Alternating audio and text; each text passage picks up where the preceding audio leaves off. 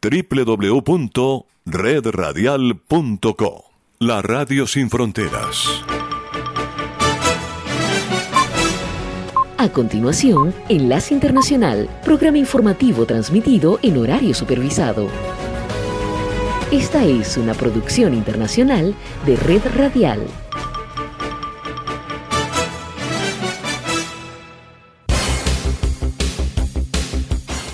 Aquí comienza Enlace Internacional. Saludos a nuestra audiencia en Caracas, Venezuela y el mundo, a través de nuestra frecuencia Sintonía 1420 AM y en Soy Ángela Montilla en la presentación. Bienvenidos.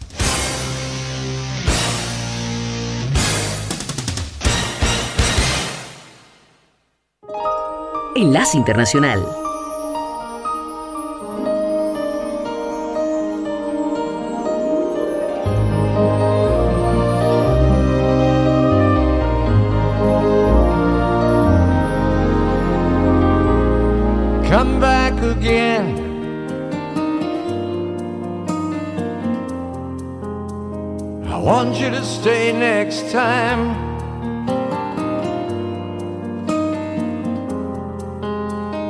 Sometimes the world ain't kind when people get lost like you and me.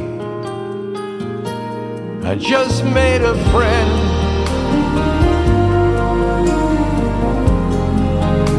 A friend is someone you need.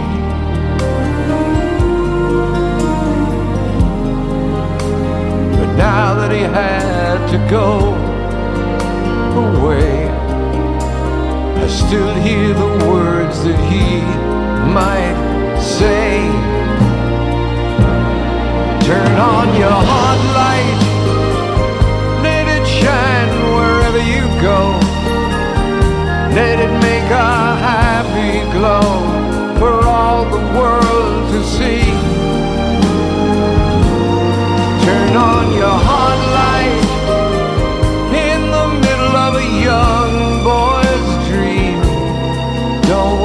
up too soon.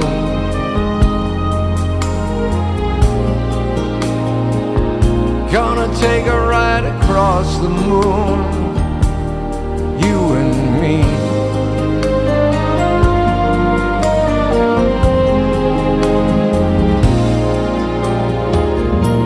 He's looking for a home.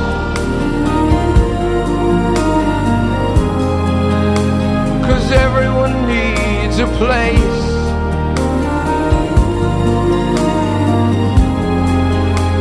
And home's the most excellent place of all. And I'll be right here if you should call me. Turn on your hot light. Let it shine wherever you go. Let it make a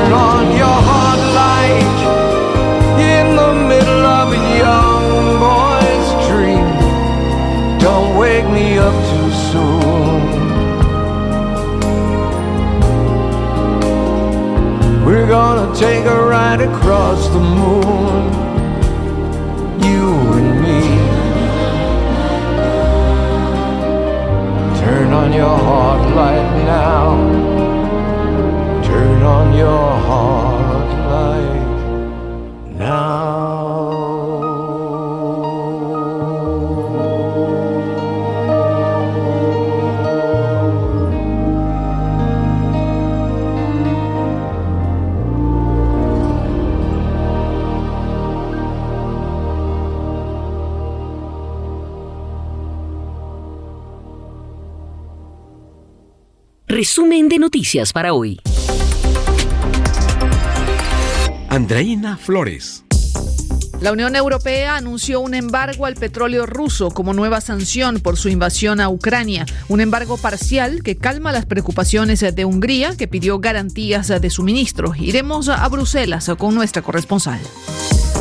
En Canadá, el primer ministro Justin Trudeau quiere prohibir la importación y la venta de armas cortas. Esto días después del tiroteo registrado en una escuela de Texas, en el vecino Estados Unidos, que ha vuelto a encender el debate sobre un mayor control de armas.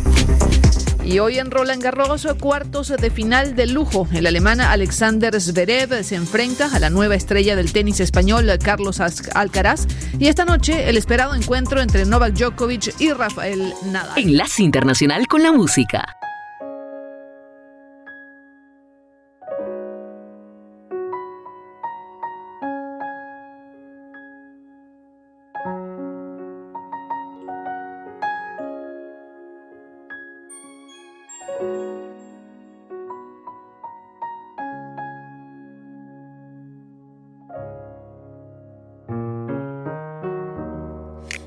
Take a little time, a little time to think things over.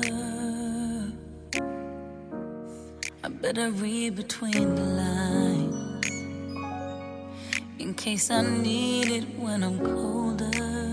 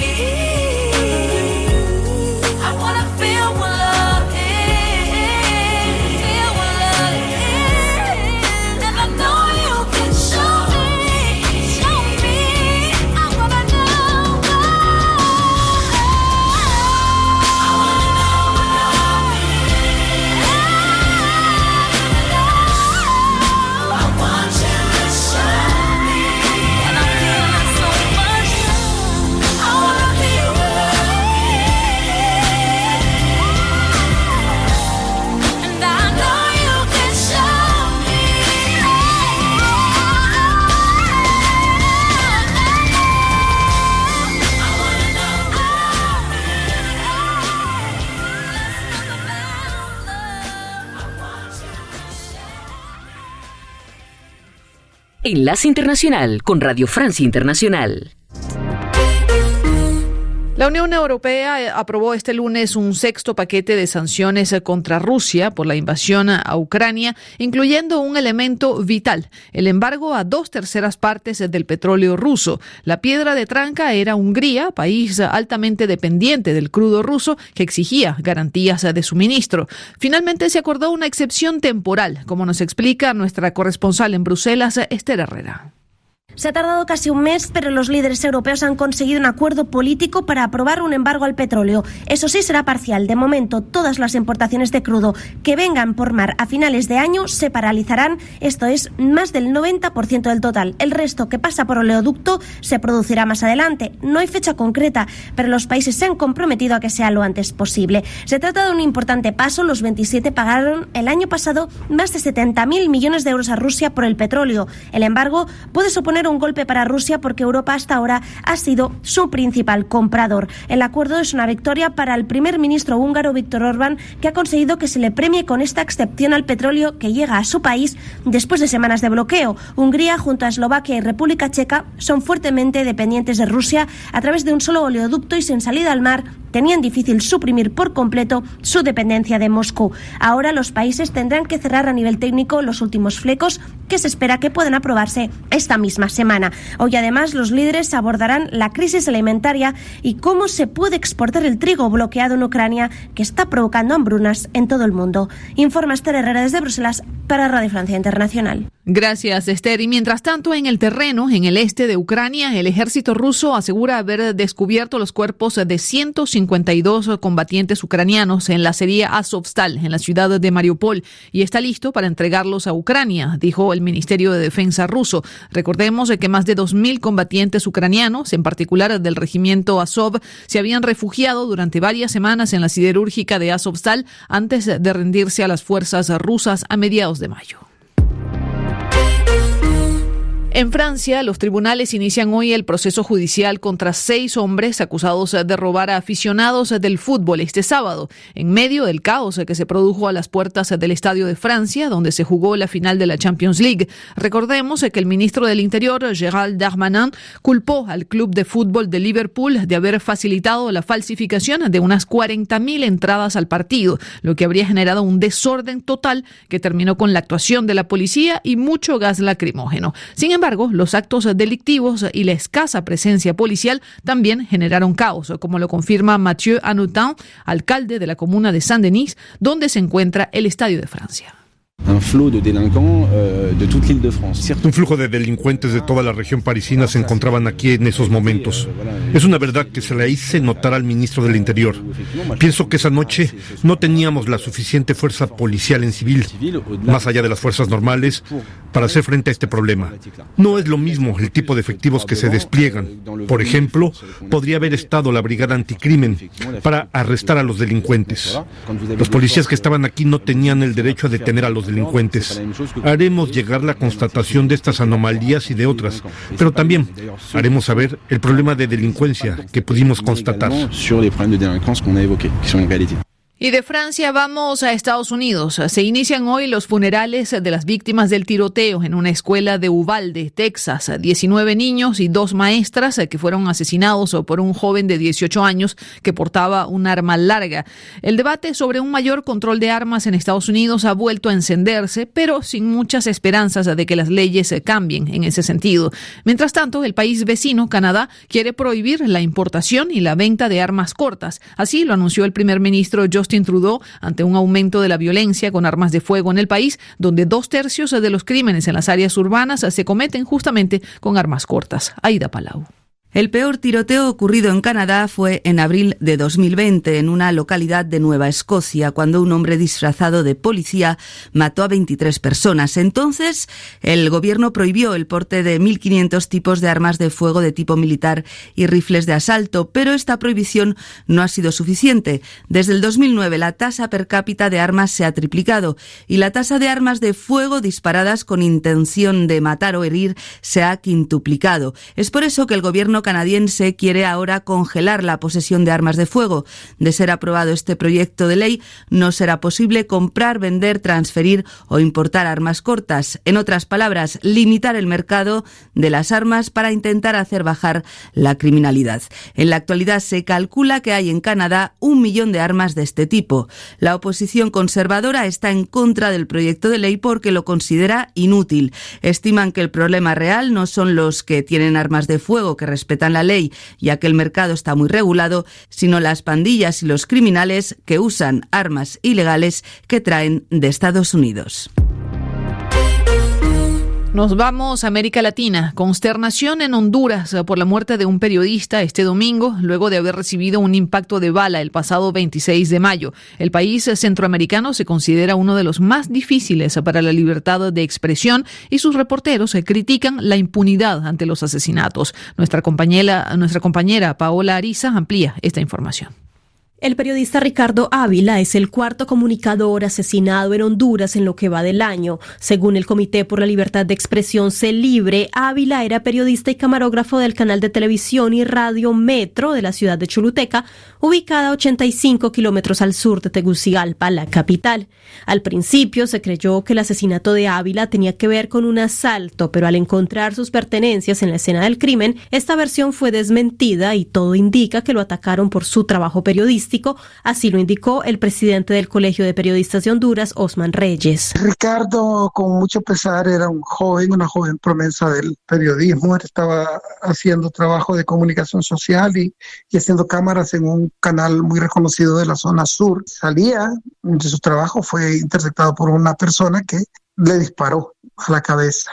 El joven, muy mal herido, fue trasladado a la capital de la República, donde falleció. Hay una versión oficial las autoridades han manifestado que están muy cerca de resolver el caso. No hay mayores detalles, pero hay mucha consternación en todo el gremio. Reyes también se refirió a las preocupantes amenazas que viven los periodistas en el país centroamericano, donde unos 97 comunicadores han sido asesinados desde 2001. Honduras está sometida, al igual que el resto de la población, los periodistas estamos sometidos a los altos niveles de, de inseguridad tenemos, además de las muertes, además de la intimidación, el estudiamiento, una altísima tasa de impunidad, porque los delitos simplemente los investigan. En este momento es difícil decir quién asesinó a los periodistas, quién o quiénes podrían estar detrás.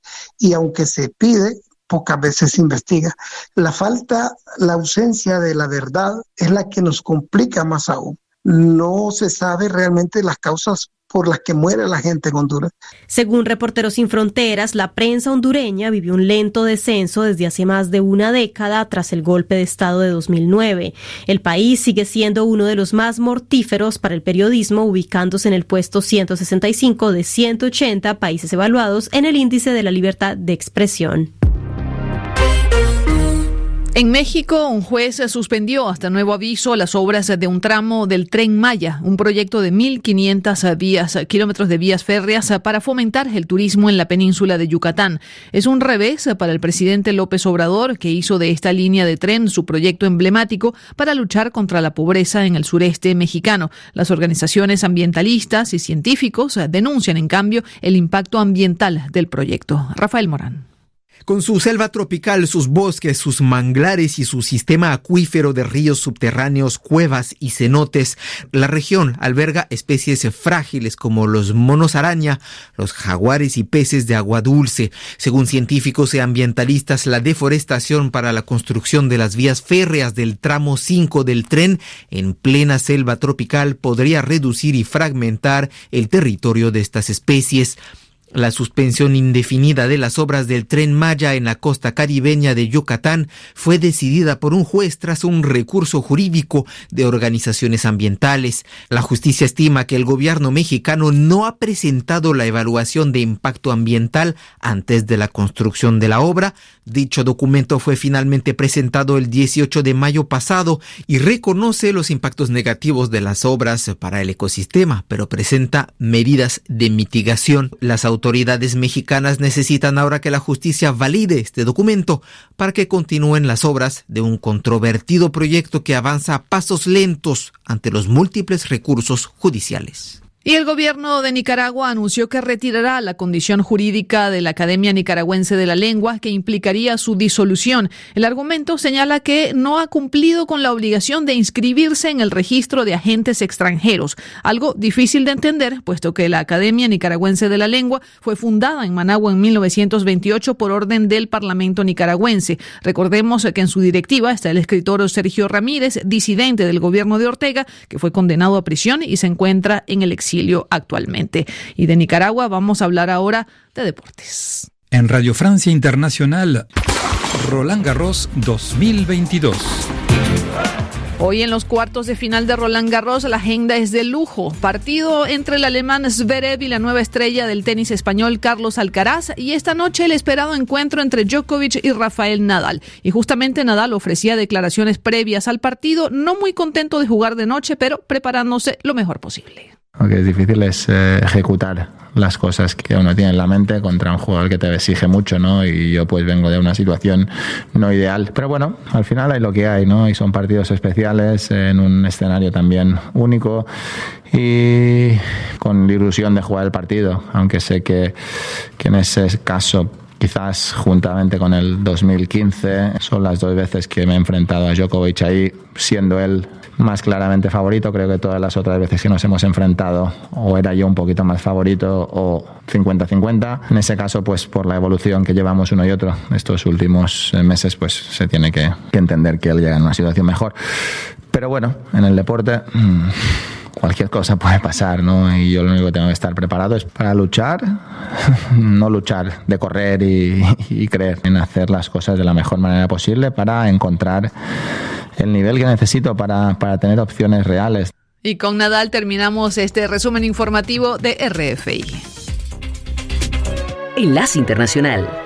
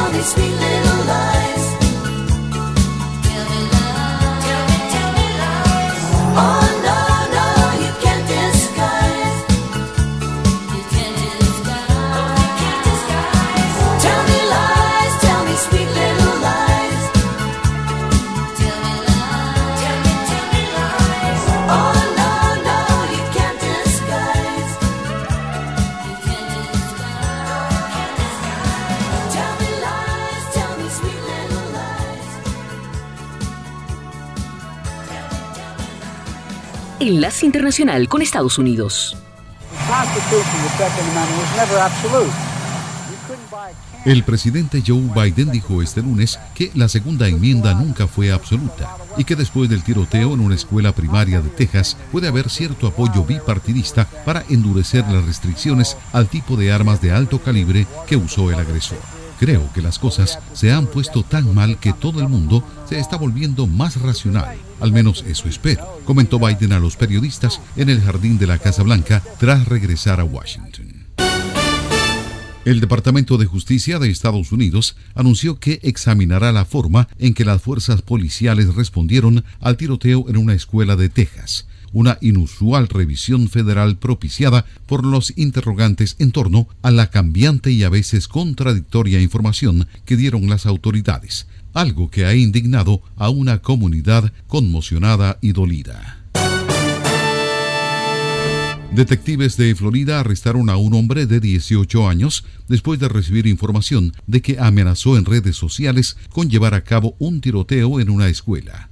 En una fotografía publicada en redes, Corey Anderson aparecía con una pistola, un fusil y un chaleco táctico, además del mensaje Hey Siri, dirección a la escuela más cercana. Así lo informó el jefe de la policía del condado de Hillsborough en un comunicado de prensa.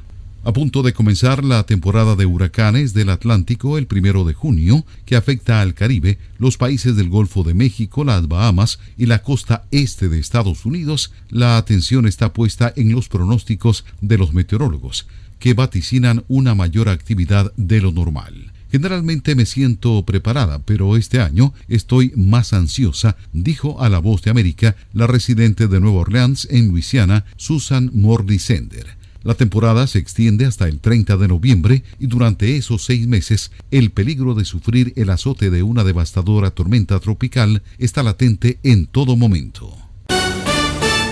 Y Tom Cruise acaba de superar un hito importante en su carrera. El superastro de 59 años logró su primer fin de semana de estreno con 100 millones de dólares recaudados en las taquillas con Top Gun Maverick. En sus primeros tres días en cines de Estados Unidos y Canadá, la secuela largamente esperada recaudó unos 124 millones de dólares, informó el domingo Paramount Pictures. Si se toma en cuenta lo registrado a nivel internacional, la cinta sumó 248 millones. Les informó Tony Cano. Me quedo con quien me cuida, me quedo con quien me valora, con quien me hace reír y ríe conmigo, da igual la hora. Enlace Internacional. Me quedo con quien escucha atentamente mi desahogo, con quien procura mi bien, con quien se queda a pesar de todo. Me quedo con quien me pide, ponme un WhatsApp cuando llegues. Y se alegra más que yo, si tuve un golpe de suerte quedo con esa magia de una lágrima compartida. Me quedo con quien me ayudó a encontrar aquella salida. Qué guapa es la gente luminosa, la que baila porque sí, la que sonríe a todas horas, con la que respiras lento, la que te regala tiempo y si un día no lo tiene, lo fabrica para ti.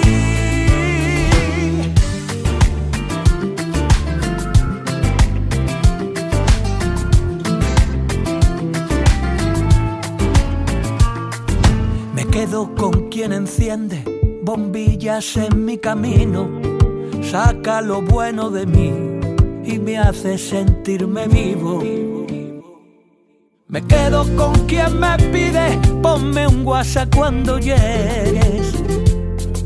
Y se alegra más que yo si tuve un golpe de suerte. Me quedo con esa magia de una lágrima compartida. Me quedo con quien me ayudó a encontrar aquella salida.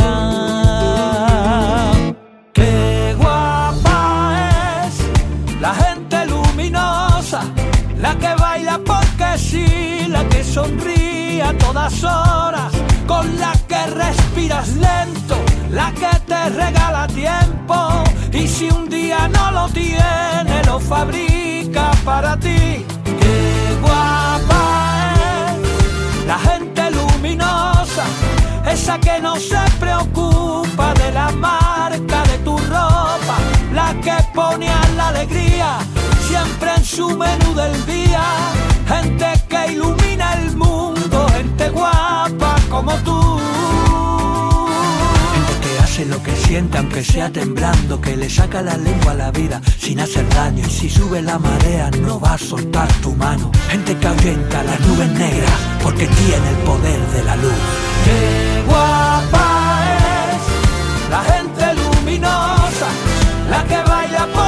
porque sí, la que sonríe a todas horas, con la que respiras lento, la que te regala tiempo. Y si un día no lo tiene, lo fabrica para ti. Qué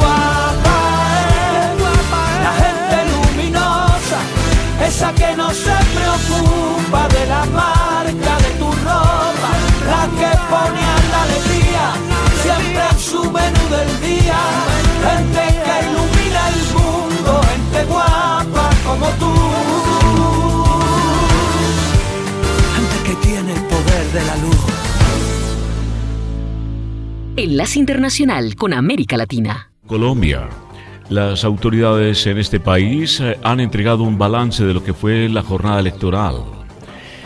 La jornada fue tranquila con tres incidentes de orden público que no pasaron a mayores. Cerca de 21 millones de ciudadanos acudieron a las urnas para definir el futuro político de Colombia en la primera vuelta de las presidenciales. Una alta participación, el 54% de los votantes. Con el 98% de las mesas escrutadas, el líder de izquierda, Gustavo Petro, que siempre encabezó todas las encuestas, obtuvo un 40% de los votos. Estas las palabras una vez eh, conoció los resultados eh, de las elecciones eh, del domingo anterior, Gustavo Petro. Bueno, hoy hemos ganado. Hoy es un día de triunfo. Más del 40% si se comparara con las cifras de hace cuatro años, ni hablemos, el doble. Si se comparara con las cifras del 13 de marzo, nuestra reciente intervención, en el caso particular mío, es casi duplicarme.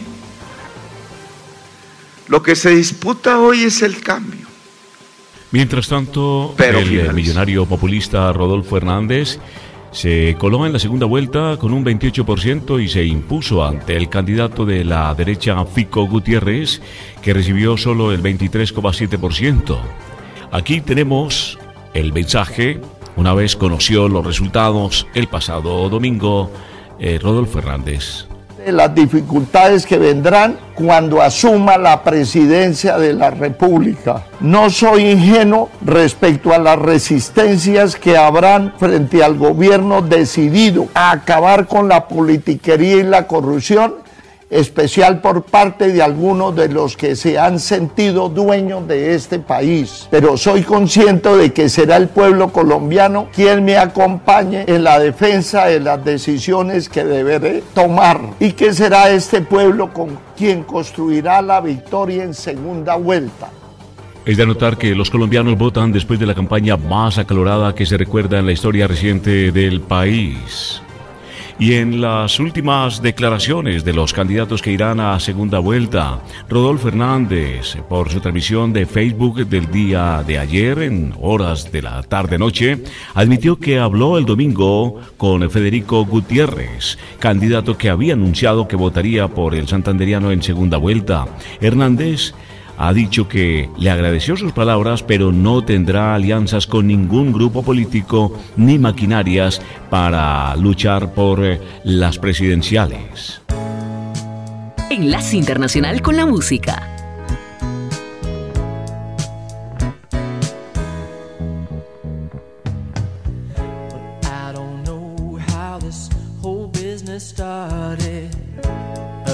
I you know.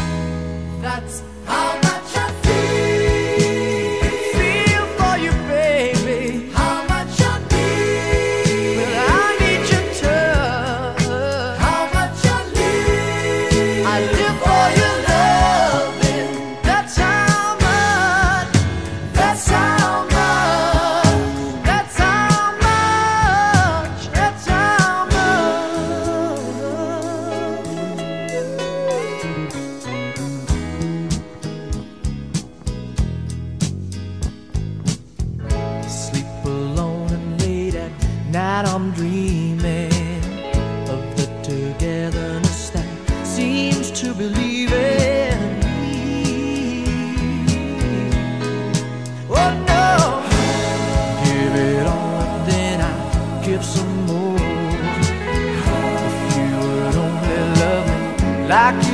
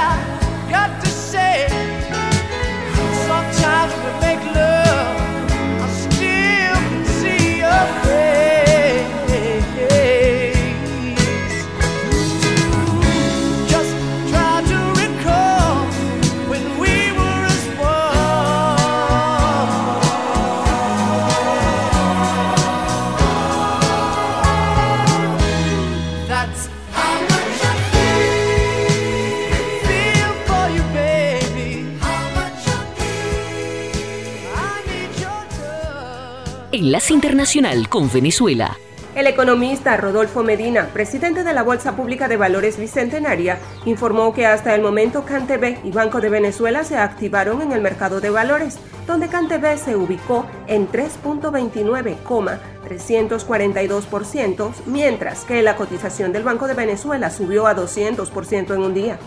El Papa Francisco nombró al sacerdote venezolano Ricardo Lamba obispo para la diócesis de Roma, informó el cardenal vicario Angelo de Donatis en la sala de conciliaciones del Palacio Lateralense. La producción avícola en Venezuela se ha reducido drásticamente durante la última década. El país utiliza solo el 28% y el 38% de su capacidad máxima de producción respectivamente de carne y huevos de aves. Mauro Zambrano, dirigente sindical de Hospitales y Clínicas Caracas e integrante del Monitor Salud, insistió en que la llegada de la OTI ha ejercido presión para que se den elecciones universitarias y sindicales, resaltando que algunas instituciones llevan más de 20 años sin poder hacer estas elecciones. Enlace Internacional.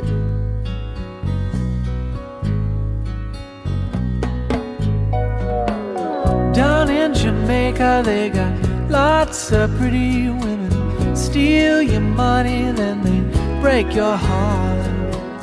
Lonesome Sue, she's in love with old Sam. Taken from the fire into the frying pan, on and on. She just keeps on trying. And she smiles when she feels like crying, on and on, on and on, on on.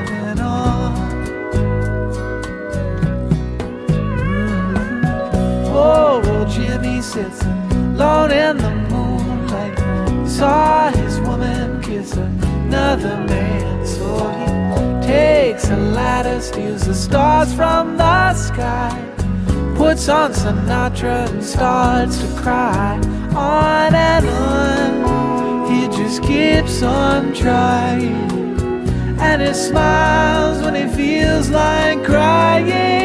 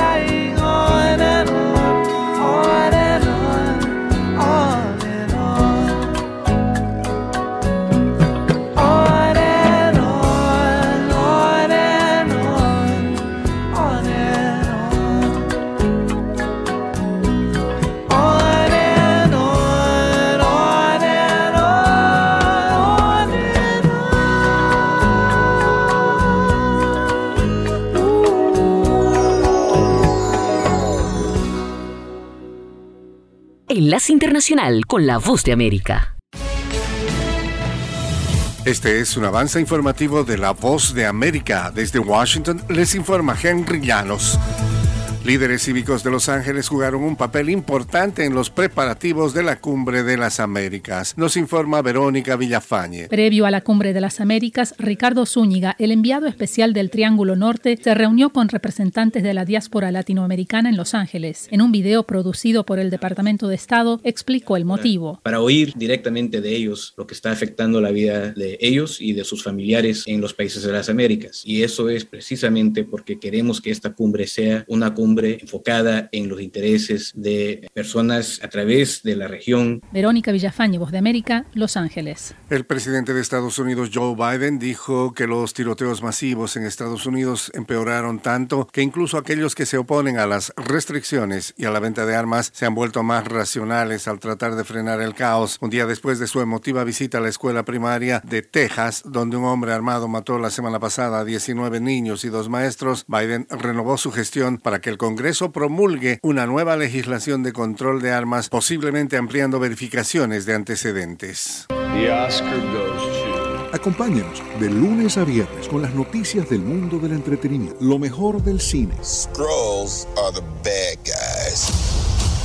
Los estrenos de Hollywood. I've never seen anything like this. Who am I? She's the last of her kind. 300 years old. De lunes a viernes, el mundo del entretenimiento llega a ustedes desde los estudios de La Voz de América en Washington. Multimillonario, antipartidos y popular por sus destempladas declaraciones son las características del candidato que enfrentará a Gustavo Petro en la segunda vuelta presidencial en Colombia. Nos informa Adriana Núñez Rabascal. Conocido como el viejito del TikTok por sus videos en esa red social y comparado con el expresidente de Estados Unidos Donald Trump, el ingeniero Rodolfo Hernández se ha declarado a sí mismo como paladín en la lucha contra la corrupción. Ladrones con chequeras multimillonarias en el gobierno central. Sin embargo, cuando estuvo al frente de la alcaldía de Bucaramanga en Colombia, fue señalado de usar su poder para favorecer a un contratista para la recolección de basura. Adriana Núñez Rabascal, Voz de América. Autoridades de Shanghái señalaron que el miércoles se tomarán medidas importantes para la reapertura de la mayor ciudad de China tras un confinamiento de dos meses por el COVID-19 que ha asfixiado a la economía nacional y encerró a millones de personas en sus casas. Se reanudará el servicio de autobús y metro, así como las conexiones ferroviarias básicas con el resto de China. Las escuelas abrirán parcialmente, aunque la asistencia presencial será voluntaria y los centros comerciales, supermercados, tiendas de alimentación y farmacias recuperarán la actividad de forma gradual con un aforo de no más del 75%. Este fue un avance informativo de La Voz de América.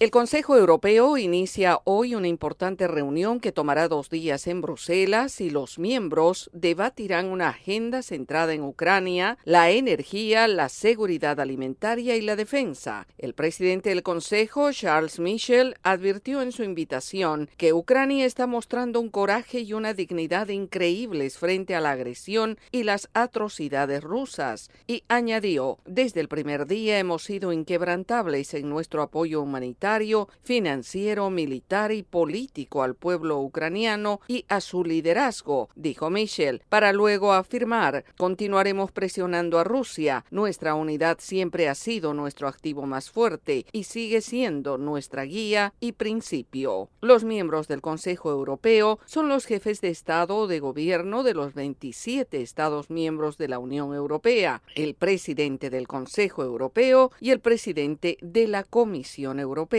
El presidente Volodymyr Zelensky se dirigirá hoy a los líderes de la Unión Europea y reiterará su exigencia para que este organismo apunte al lucrativo sector energético de Rusia y prive a Moscú de miles de millones de dólares cada día en pagos de suministro. En tanto, la ofensiva rusa continúa y los ucranianos temen que la ciudad de Sieverodonetsk, en el este de Ucrania, esté a punto de convertirse en otra Mariupol debido a que ya se han cortado los servicios y la ayuda y Moscú busca capturar toda la región industrial de Donbass. El gobernador regional de Luhansk, Sergei Haidai, dijo que los rusos ingresaron a las afueras de Sieverodonetsk y están avanzando hacia la cercana Lysychansk e informó que dos civiles murieron y otros cinco resultaron heridos en el último bombardeo ruso. El ejército ucraniano dijo que las fuerzas rusas estaban reforzando sus posiciones en las afueras del noreste y sureste de Sieverodonetsk y trayendo equipo adicional y municiones al área para impulsar su ofensiva. El presidente ucraniano Volodymyr Zelensky describió la situación allí como indescriptiblemente difícil y el domingo durante una visita que realizó a sus tropas en Kharkiv, la segunda ciudad más grande de Ucrania, donde los combatientes ucranianos hicieron retroceder a las fuerzas rusas desde posiciones cercanas hace varias semanas, les expresó su gratitud. Yoconda Tapia, Voz de América, Washington. Flashback.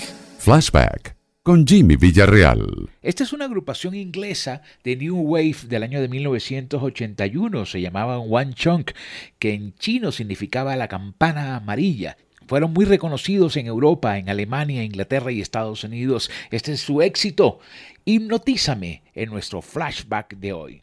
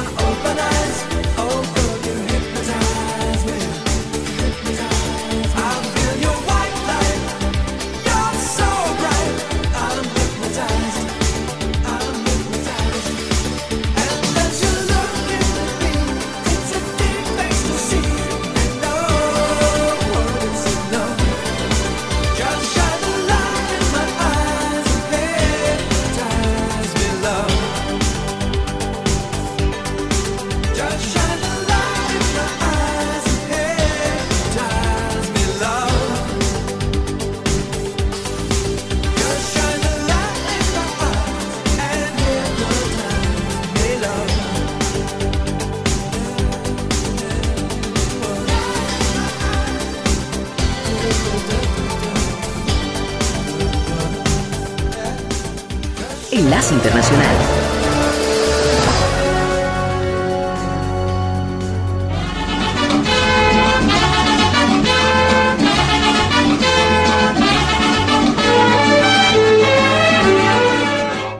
...31 de mayo 1970... ...en México se da inicio a la novena Copa Mundial de Fútbol una de las ediciones de la Copa Mundial de Fútbol más recordada de toda la historia. Se celebró en México entre el 31 de mayo y el 21 de junio de 1970. Ciudad de México, León, Toluca, Guadalajara y Puebla fueron la sede del torneo orbital. Se disputaron 32 juegos y se marcaron 95 goles. El goleador fue Gerd Müller de Alemania con 10 tantos. La final se disputó el 21 de junio de 1970 a las 12 del mediodía. Brasil venció 4 por 1 a Italia, coronándose campeón. Por primera vez el torneo se transmitió por televisión a color y se implementó la cámara lenta para algunas cadenas que disponían de dicha tecnología. Sean bienvenidos a nuestro país. Les acompañó Julio César Sepúlveda. Radio Sintonía 1420 AM y Red Radial presentaron Enlace Internacional. Regresaremos mañana con noticias, entrevistas y buena música. Enlace Internacional, síganos en Twitter con arroba cdncall y en internet www.redradial.co. www.redradial.co La Radio Sin Fronteras.